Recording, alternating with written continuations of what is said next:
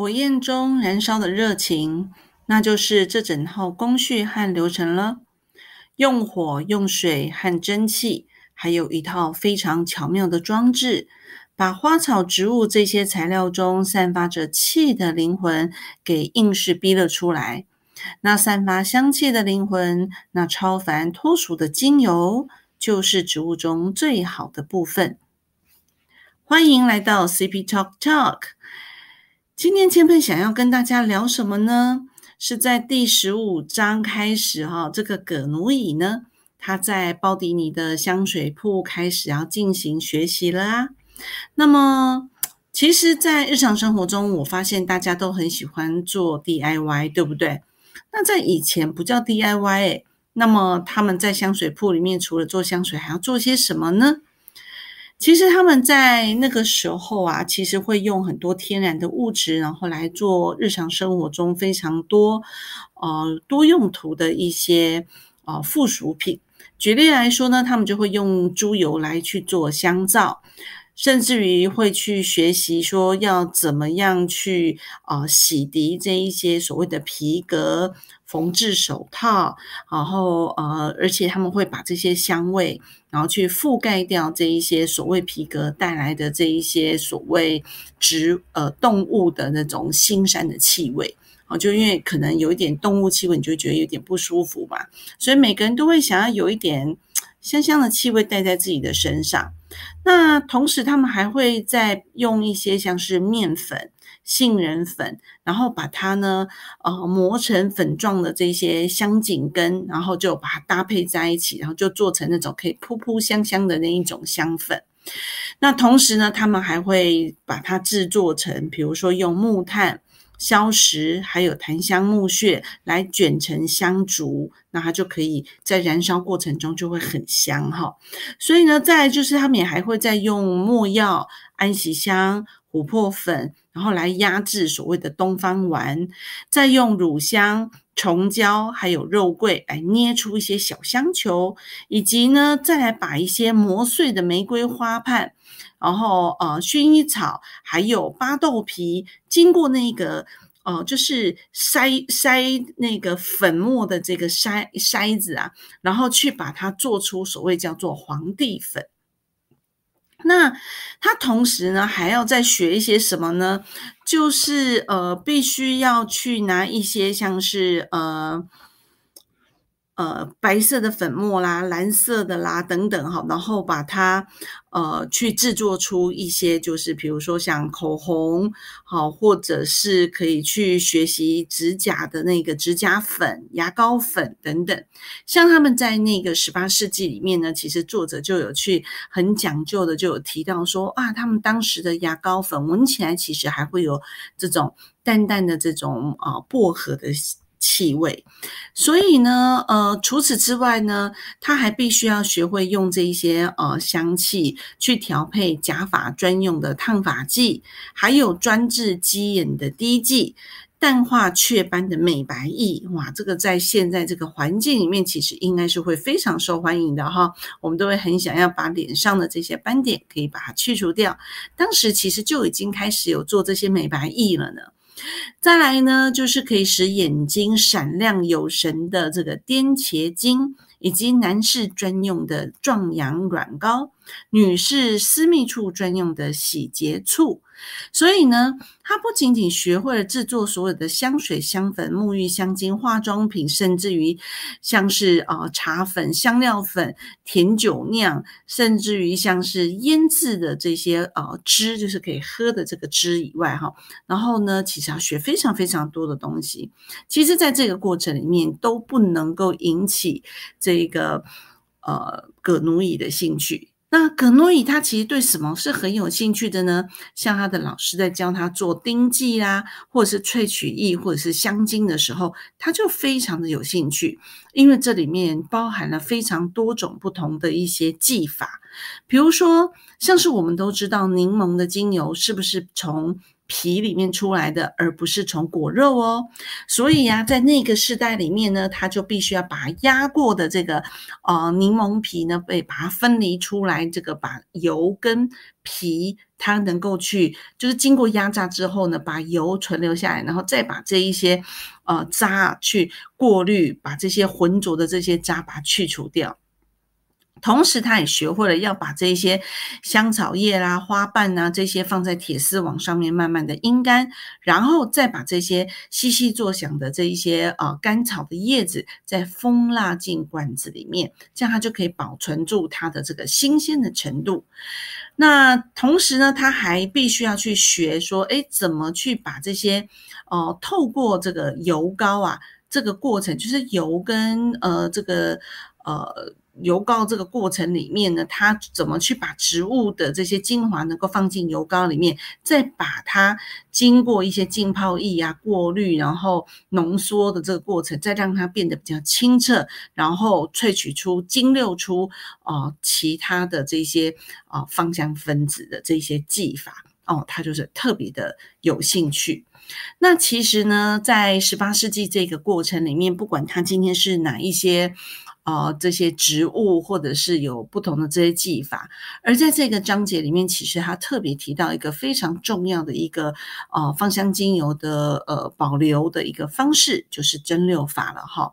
那么在当时的这个蒸馏法呢，呃，它的这个盖子呢，其实呃被包迪尼去呃。称为它是叫做摩尔人的头。那以前的这个环境跟社会里面，其实要。呃，取得到这么多的植物其实是有限的，所以呢，他们其实很可能呢会去呃市场上，人家到市集来贩售的啦，哈，他们就会把它买回去。举例来说，他们很可能会买到迷迭香、鼠尾草、薄荷，或者是呃茴香粒，或者是呢，他很运气很好的时候，他甚至于会去碰到他们呃卖那种很便宜的鸢尾的茎。啊，血草的根、线蒿、嗯豆蔻，或者是晒干的石竹花。那这个时候啊，当他买回去之后，当然以一个。这么高深技术的这个香水制造家来说，他就会觉得说，嗯，这个时候呢，就燃起了他的那一种哦，化学家的这一种特质的个性，然后他就把他的这个所谓的蒸馏草就拿出来了哈。那以前他们在做蒸馏的这个过程，其实是在高山上，然后是在那个很高阔的这种呃视野广阔的。野外，然后来去进行所谓的薰衣草的蒸馏。那在那个时代里面呢，其实蒸馏出来之后，大家都人人去抢啊。好，但后来呢，因为他们是在已经到了在巴黎的这个城市里面，所以他们其实没有那么呃宽阔的这个场地可以去进行蒸馏。那么他们在房子里面进行蒸馏的时候呢，他就一一就去跟这个葛奴伊就讲啦。哎，这个盖上去的这个呢，就叫做摩摩尔人的头。然后另外呢，这个里面呢，它还有它去呃接上去的两根管子啊，一根就是负责进水，一根就是负责出水的。其实这里啊，就是呃我们在蒸馏的过程里面非常非常重要的就是冷凝槽了哈。那么。这个时候，在那个世纪里面，他们是必须要把这些新鲜的花朵，然后拿进来去做一些裁切，所以葛努伊当然就要负责做裁切啦。而包迪尼呢，他当然就是就像是厨房的大厨师一样，他必须要啊拿捏这个火候，否则如果过于大火或过于小火，对于不同的植物来说，其实他们是有一些不同的方法跟不同的火候来去呃把他们的精脂给萃取出来的。那这个。时候，包迪尼当然就不慌不忙的，然后就赶快啊，再迅速的把这个火呢，能够确实掌握好它的火候，然后开始进行所谓的蒸馏。这个时候呢，他们在这个铜锅里面呢，就会呃把它放在这个炉灶上面了，就是生好的火里面，然后再把这个里面呢就放好那个加满的水，再把植物放进去，再盖上他说的这个摩尔人的头。那我们刚才已经讲过了，这个冷凝槽呢，以前的这个世代是在宽阔的呃旷野里面，那那个时候其实是没有这两根管子，就是进冷水出冷水的这个管子啊，就是出水的这个。管子。那因为呢，框呃这个呃，应该说在户外里面，因为会有风吹，所以呢，这个呃管子呢，其实就比较容易冷却。但是来到城市当然就不行喽。于是呢，他们其实就呃这个包迪尼他就设计了哈，就是一边要负责进冷水。那因为在这个冷凝槽里面，其实它是。这个呃蒸汽的这个管子就会顺着这个弯曲的管道，要要就是往下。可是这个时候因为是蒸汽啊，它应该是往上的，对不对？可是它被导引到了这个冷凝槽之后，因为又进入的冷水在管子的外侧，好，它就进入了冷水。这个时候蒸汽当然就会变为液态。好，那么气态的物质变液态了之后呢，在管道中间这个弯弯路里面呢，它就会变成了这种浑浊的液体，然后呢就被收集。那被收集了之后呢，然后呃就会放在旁边做静置，然后另外呢再继续再拿瓶子，然后在旁边去进行收集。那这个时候，当他做了这个呃静静置以后，就。渐渐的，这个混浊的液体呢，就会出现分离。所谓分离，就是上面就是油，下面就是水。当然，我要先讲植物的这个芳香精油的呃比重不同的时候呢，这个油呢。极有可能它就会沉在下面，它的分子很可能会比水还要大喽，所以它就可能就会进到下面去了哈。那但是大部分都是在上方。好，那这个葛努伊当然啦，他在学习这个过程中，本来也觉得哦，好像不是太有意思，但是他很专注的。然后在我记得，呃，当时我也有看这个电影。而电影的画面非常非常的鲜明，就是这个格努伊就看着这个玫瑰花瓣的水，然后呢就这样子，好像在哎等待等待这个分分秒秒过去的过程中，然后包迪尼在他后面讲述着他以前的辉煌的故事。其实这个时候，呃，格努伊是完全不在放在他的耳朵里的，因为他的眼睛完全专注在现在要蒸馏的这个物质。于是呢，等待一段时间之后呢，这个。珍贵的芳香精油就在前面，会有稀稀疏疏的水啊，会先蒸这个蒸汽出来，这个水会先下来，下来之后，然后就然后他就看到非常精纯浓郁，然后跟惊喜这样咚这样一滴，然后就。滴进了他的这个收集槽。其实我觉得这个画面非常非常经典哦。其实每一滴精油就是这么的精纯，然后是这么的珍贵哈，是代表着这个植物的所有的生命体。所以呢，其实这个呢，也当然就是深深吸引着这个葛奴伊。好，那么呃，他就是在这个过程里面呢，然后就去学习着说，诶，这些植物啊，好，然后呃。的这些所谓的蒸馏以及呃它的这个技法，好，那这里面其实呢，呃，鲍迪尼就有告诉呃这个格努伊说，不同的火候对于六出的这个成品是具有决定性的影响。每一种植物、每一种花、每一种木材、每一种果实，都要求不同的程序和方法。有时候需要不断的去加热升温，直到冒出强大的蒸汽；有的时候又需要温温的烧。有些花呢，则需要细火慢熬，才能够让它试出最好的东西来。所以，同样的，这个呃事前的这些准备工作，对于这个蒸馏过程来说也是非常重要的。比如说，像薄荷啊、薰衣草，就可以把这个。整数呢就可以放进去做蒸馏，然后其他的呢，其实也许需要经过一些精挑细选，才能够再放进蒸馏锅里面去，呃，进行所谓的呃蒸馏，甚至于有一些呢，在进蒸馏锅之前，还要把它撕开，或者是切碎，亦或是要刨丝，或者是要捣烂，好，然后甚至于要把它打成汁，才能够。溜出我们要的这一些所谓的芳香精髓，所以呢，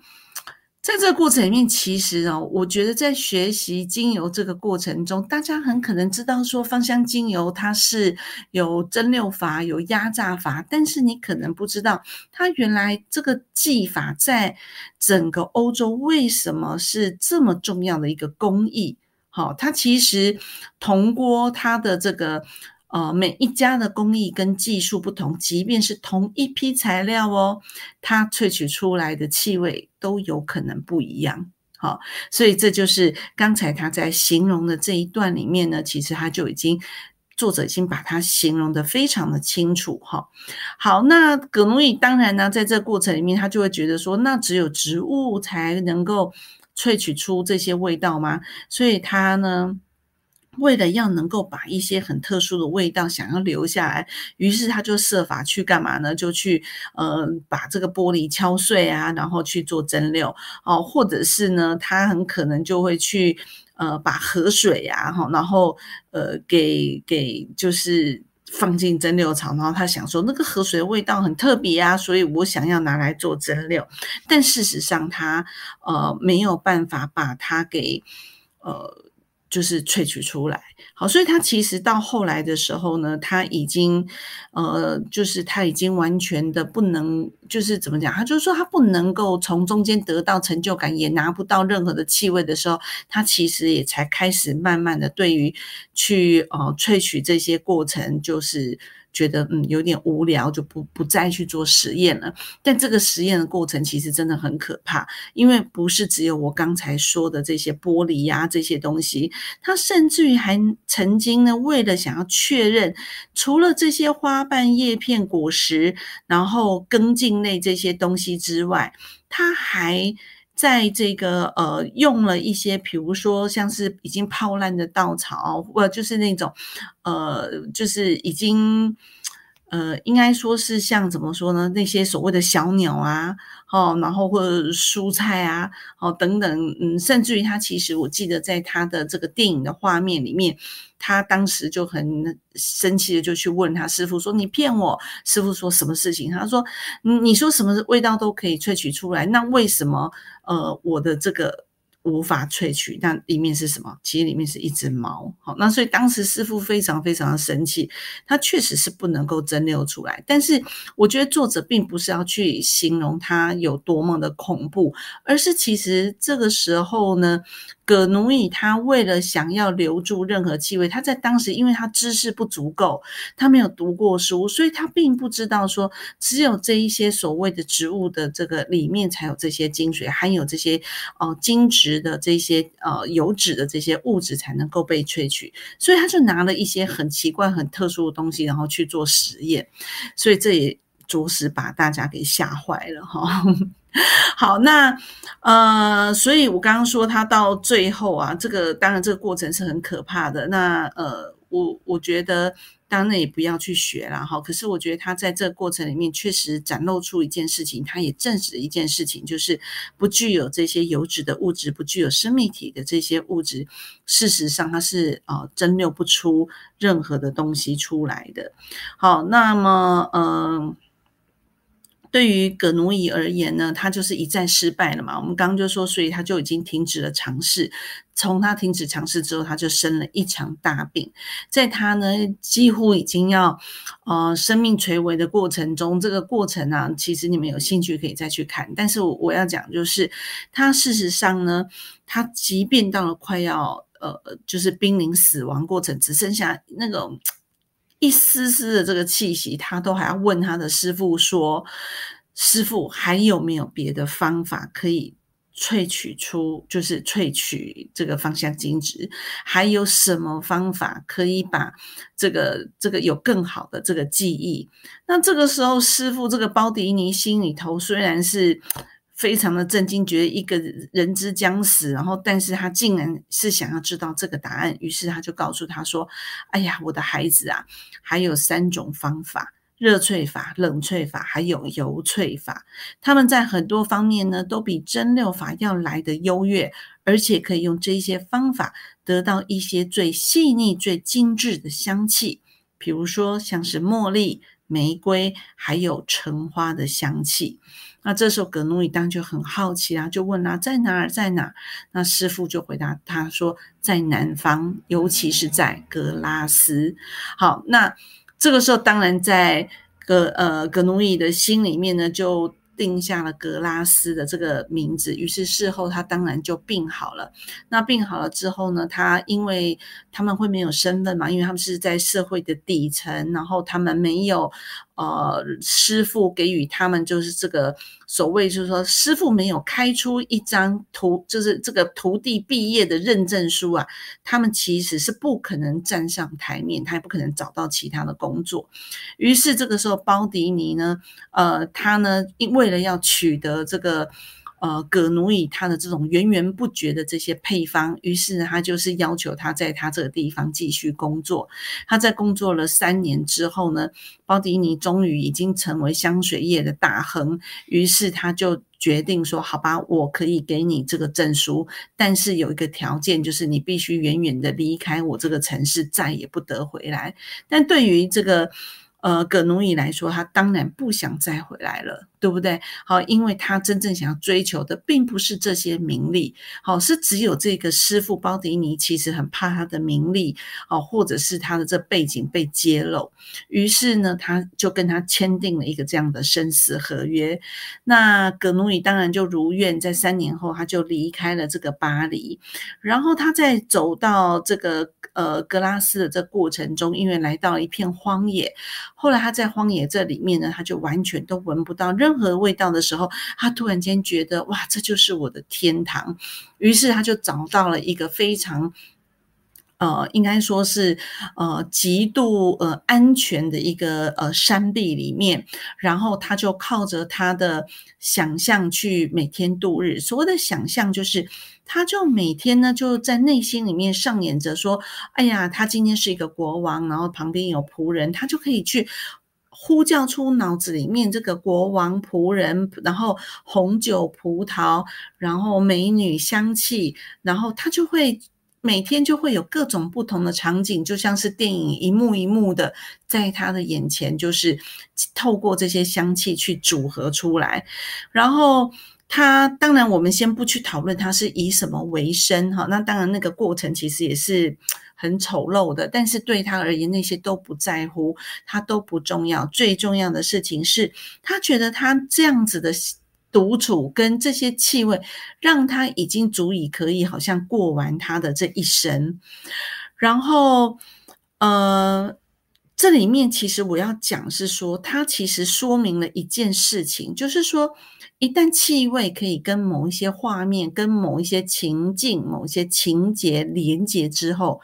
即使你们知道吗？这些物体不在身边，它也能够从我们自己脑部里面伟大的气味图书馆去召唤出来任何曾经记忆的这些气味。所以，其实这里面呢，这作者把这一些细节啊，形容的非常之细腻。他把这一个呃葛奴伊在这个山洞里面怎么去呼唤出这些气味，然后今天要组合什么样的味道，他就可以从他的这个脑部的气味图书馆里面呢召唤出来这个气味，想到那个情境，似乎就像是深入其境一般，然后。能够有这些画面出现，好，所以其实我觉得他能够提到十八世纪的这一个那个包这个包迪尼，他在包迪尼的这个香水铺里面的这些过程、这些累积、这些技法，然后跟这些遇到的人事物，然后到这个葛奴乙去到这个山壁里面的各种呃这个呃体悟，好，他其实他就能够把它。呃，曾经拥有的任何的气味，然后呢，呃，呼唤出来。好，所以其实我要讲，就是说，呃，我们在学习芳香精油也好，或者在日常生活中，其实我们这些气味对我们来讲有巨大的影响。那呃，举例来说呢，其实像我们耳熟能详的这个黑胡椒，哈。它其实，在呃，就是以前的这个古代啊，其实是有一个魔法的。它呢，其实呃，我们会希望大家就是可以在阳光底下，不管你今天是哪一个新鲜的胡椒，亦或是呢，呃，蒸馏出来的呃胡椒，黑胡椒哈，然后呢。呃，我们就在阳光底下，然后能量充满、信心充满的情况下，你就去练习吸嗅这个黑胡椒的气味。然后这个时候，你就会觉得非常的阳光，然后徐徐的风吹来，然后你就觉得这个黑胡椒气味跟太阳的味道的连接是这么的亲近，是这么的呃接近。当你这样一直连续的练习七到十四天之后，这个气味已经在你的脑部跟阳光、空气、水，然后跟这个阳光充满的样貌，然后集结。当有一天哦，你去到一个很黑暗的地方的时候，你会发现，哇，我觉得好恐怖哦。然后这个时候，你就从你的脑子里面去把黑胡椒的气味呼唤出来。然后呢，你再把当时你在做练习的这个阳光洒满、微风徐徐，然后的这些画面，然后从你的脑子里面跟黑胡椒的这个气味一起被呼唤出来。这时候你再张开你的眼，你会发现你具有勇气，你会发现你的前面是比较光亮的哈。所以其实我觉得葛奴乙呢，其实在这个细节里面呈现的也是非常非常的经典哈。所以呢，呃，在这样过程里面，其实我们以为格努伊的生命似乎就到此结束了，其实不然哈。到了第二十八章之后呢，其实也就是格努伊在这山洞里面待了七年之后，有一天他做梦，他赫然发现有一团云雾，这一团云雾原来没有味道，他想拨开这个云雾，然后他想知道这是一个什么味道，因为他一辈子知道这么多的气味。但是他突然间感觉不到这个气味，他觉得好惊骇、好可怕。然后他突然间发现，原来那一团雾是他自己。他闻不到自己的味道，他害怕至极。于是呢，他就决定他要踏上他的旅程，去寻找拨开这一团迷雾的气味。他不敢再。回到当时那个画面，他觉得太可怕，他觉得太黑暗了，他觉得是一件，就是怎么不能够闻到自己味道呢？于是他又踏上了一个什么样的萃取香香气之路呢？我们下一集再为大家做最后的分享。好了，如果你喜欢这一集的话，也请分享给你身边的朋友，并请给我评分，然后追踪订阅。同时呢，欢迎大家在下方留言，跟我一起分享。呃，你曾经对于哪一些气味是有记忆，或者是你是不是有去拿黑胡椒做一下实验呢？然后你得到的实验结果是什么？欢迎大家来跟我分享。那么我们就下一集再见喽，拜拜。